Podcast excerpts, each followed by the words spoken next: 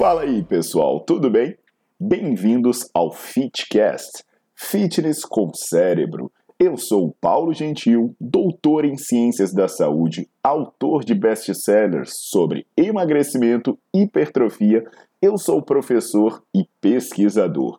Este canal foi feito especialmente para quem gosta de cuidar do corpo, mas não descuida da inteligência. Aqui a verdade é dita com evidências científicas, doa a quem doer. Não esqueçam de seguir o canal e divulgar. E também eu convido vocês para olhar os links na descrição do canal para ver as minhas aulas, meus livros e também me buscar nas redes sociais.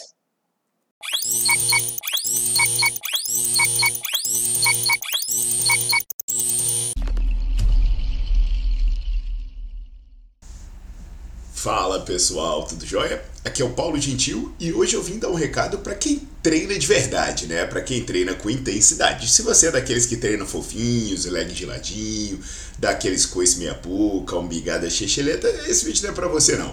Porque provavelmente você nunca sentiu o que eu vou falar aqui é aquela náusea, aquele mal-estar, sabe? Quando você treina, que você fica com aquele amargo na garganta. Muitas vezes a pessoa chega até a vomitar, tem umas tonturas, né? E chega até a vomitar, passar mal de verdade durante o exercício.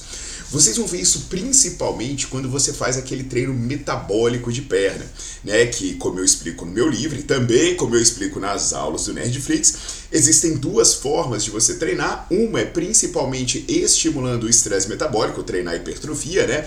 E aí esse treino normalmente, normalmente é aquele que envolve mais repetições intervalos menores entre as séries. E aí, cara, de vez em quando a galera vai fazer um treino, principalmente de perna, com essa característica mais metabólica e acaba passando mal. Algumas pessoas até vomitam. Outro é, momento né, em que é comum você ver esse tipo de sensação é quando o pessoal treina sprint, principalmente aqueles sprints mais longos, né? Vai dar uns tiros na bicicleta, a galera do atletismo sabe, né? Eles falam que é o treino de tolerância, e aí a galera daqueles sprints mais longos, recuperação incompleta, é muito comum a galera passar mal, vomitar. Então hoje eu vou conversar com vocês sobre isso, sobre essa vontade de vomitar durante o exercício, é, por que, que ela acontece e como a gente pode evitar esse problema. Então, enquanto isso, você vai deixando seu like no vídeo e você coloca para seguir o canal e não esqueça de ativar as notificações, porque aí você vai se manter sempre atualizado de tudo que eu posto por aqui.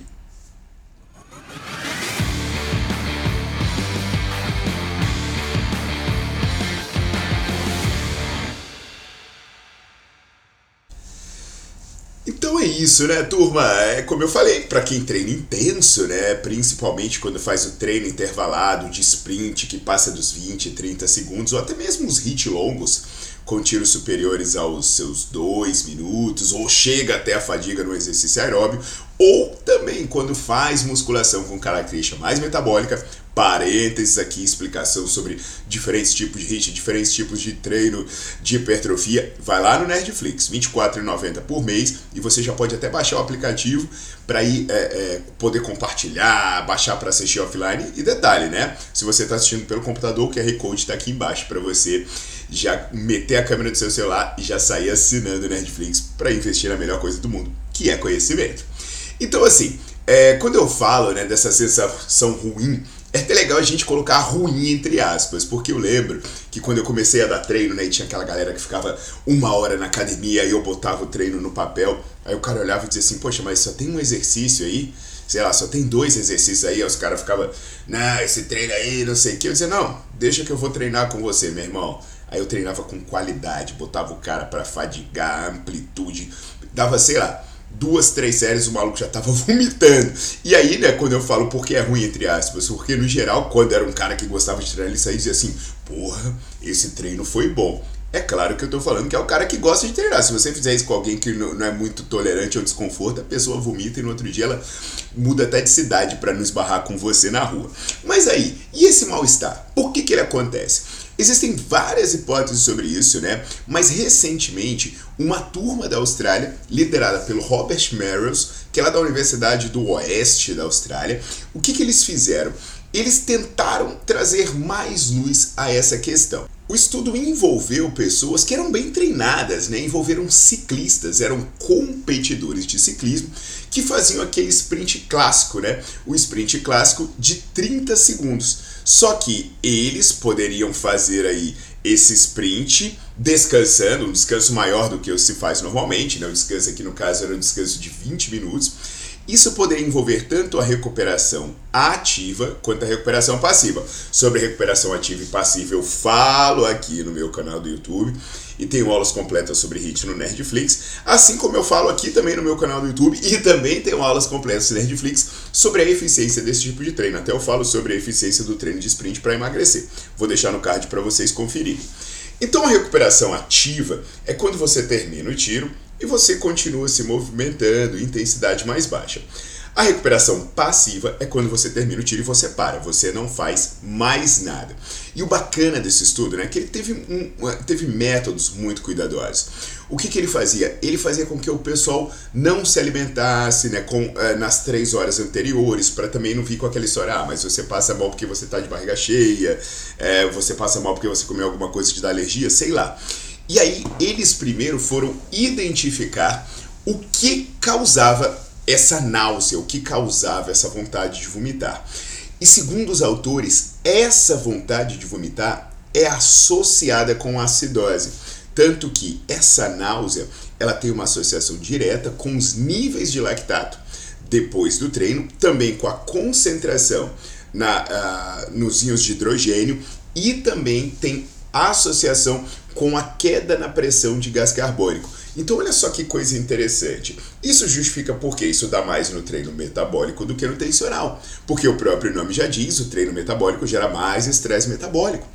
Isso justifica porque isso vai aparecer nos sprints que superam os 20, 30 segundos. Ou então quando você repete ele muitas vezes. Por quê? Porque quando você passa dos 20, 30 segundos, você já saiu bastante do fornecimento de energia pelo sistema do creatinofosfato e você já começa a fazer muito mais glicólise.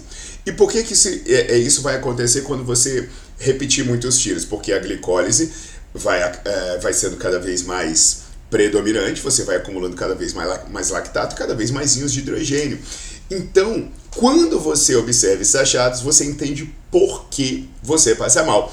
E por que seria isso? Porque esses metabólitos, eles podem ativar regiões específicas do seu cérebro e aí essas regiões vão entender que você está meio que se intoxicando com, com aqueles metabólitos e vão fazer com que você expulse o conteúdo do seu estômago como uma forma de se proteger.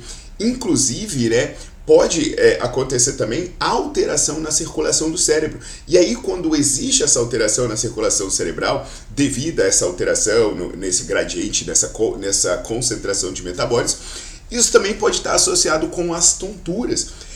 Então entenda por que você passa mal. Ah, poxa, mas eu estava de barriga vazia. Sim, você pode estar de barriga vazia, porque não tem nada a ver com a alimentação. Tem a ver com a resposta metabólica do exercício. Agora, agora tem a parte boa.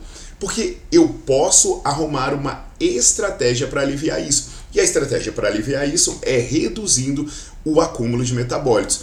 E aí, o que, que os autores verificaram? Que quando as pessoas terminam o exercício e ao invés delas pararem de uma vez, elas seguirem em recuperação ativa, ou seja, você deu um sprint na bicicleta, você folga carga e segue pedalando, você deu um sprint de corrida, você continua trotando e andando, quando você faz isso, você vai ter menos náusea, porque você justamente ajuda a remover mais rápido os metabólitos. Então olha só que coisa bacana. A partir de agora você entende por que isso acontece e você também entende como evitar isso. Aí você deve estar falando, putz, mas eu treino musculação, caramba. Como eu vou fazer recuperação ativa com a musculação? Aí você pode tanto colocar um exercício de baixa intensidade nos intervalos, é, você pode não ficar sentado lá no leg press, levanta, dá a caminhada com a dignidade que você consegue, fazer uma movimentação com as partes do corpo que é possível. Agora, se isso for realmente um problema para você, senão é só você treinar abraçado com um baldinho e vai estar tá tudo certo. Entendido, meus queridos? Como é que é bom a gente entender as coisas, até para a gente entender como amenizar os desconfortos que a gente sente. Então é isso aí. Se você ainda não é assinante do Nerdflix, corre lá, tem o QR Code ali e eu deixo na descrição do vídeo o link para você ir atrás e investir em algo que ninguém pode tirar de você: conhecimento.